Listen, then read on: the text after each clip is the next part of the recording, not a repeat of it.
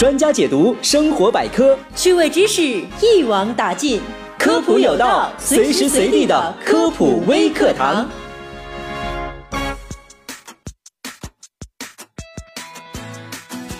一到冬天，静电这个磨人的小妖精就出来到处搞事情，弄得人人都变成了行走的皮卡丘。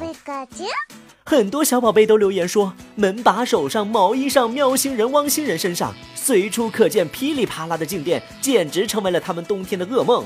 甚至和男票、女票拉个手都被电得哇哇叫。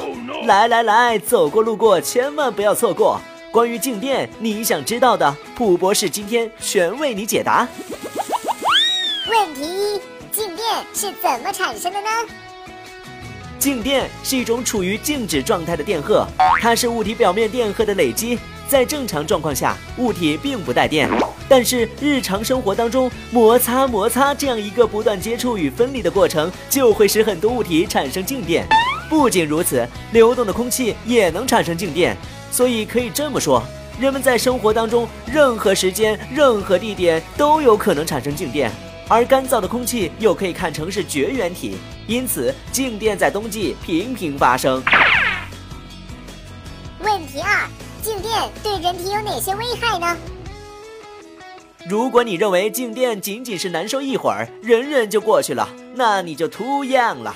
其实静电对人的健康是有负面影响的。专家表示，静电除了啪啪惹人烦之外，还会引起头痛、失眠和烦躁不安等症状，甚至可以导致皮疹和心律失常。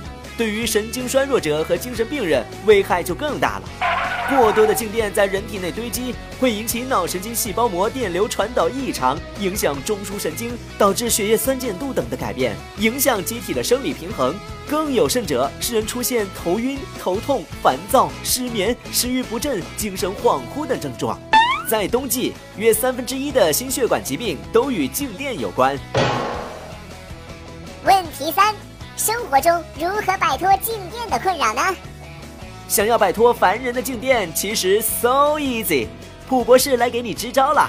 第一招，穿搭有妙招，穿戴天然纤维如棉、丝麻等质地的衣物，少穿橡胶鞋底材质的鞋子。第二招，神器帮帮忙，家中常备加湿器，增加室内的空气湿度。长发妹子们记得洗头时可以尽量使用护发素。第三招，小动作解烦恼。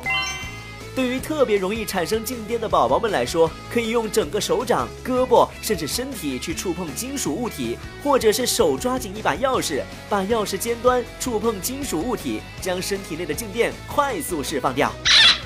总而言之，不想变成静电超人，赶紧把这些招数学起来吧。